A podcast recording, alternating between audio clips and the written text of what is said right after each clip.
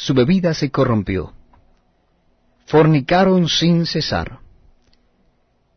Sus príncipes amaron lo que avergüenza. El viento los ató en sus alas, y de sus sacrificios serán avergonzados. Libro del profeta Oseas, capítulo 5 Castigo de la apostasía de Israel. Sacerdotes, oíd esto, y estad atentos, casa de Israel y casa del rey, escuchad, porque para vosotros es el juicio, pues habéis sido lazo en Mispa y red tendida sobre Tabor.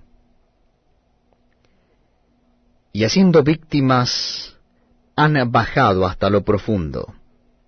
Por tanto, yo castigaré a todos ellos.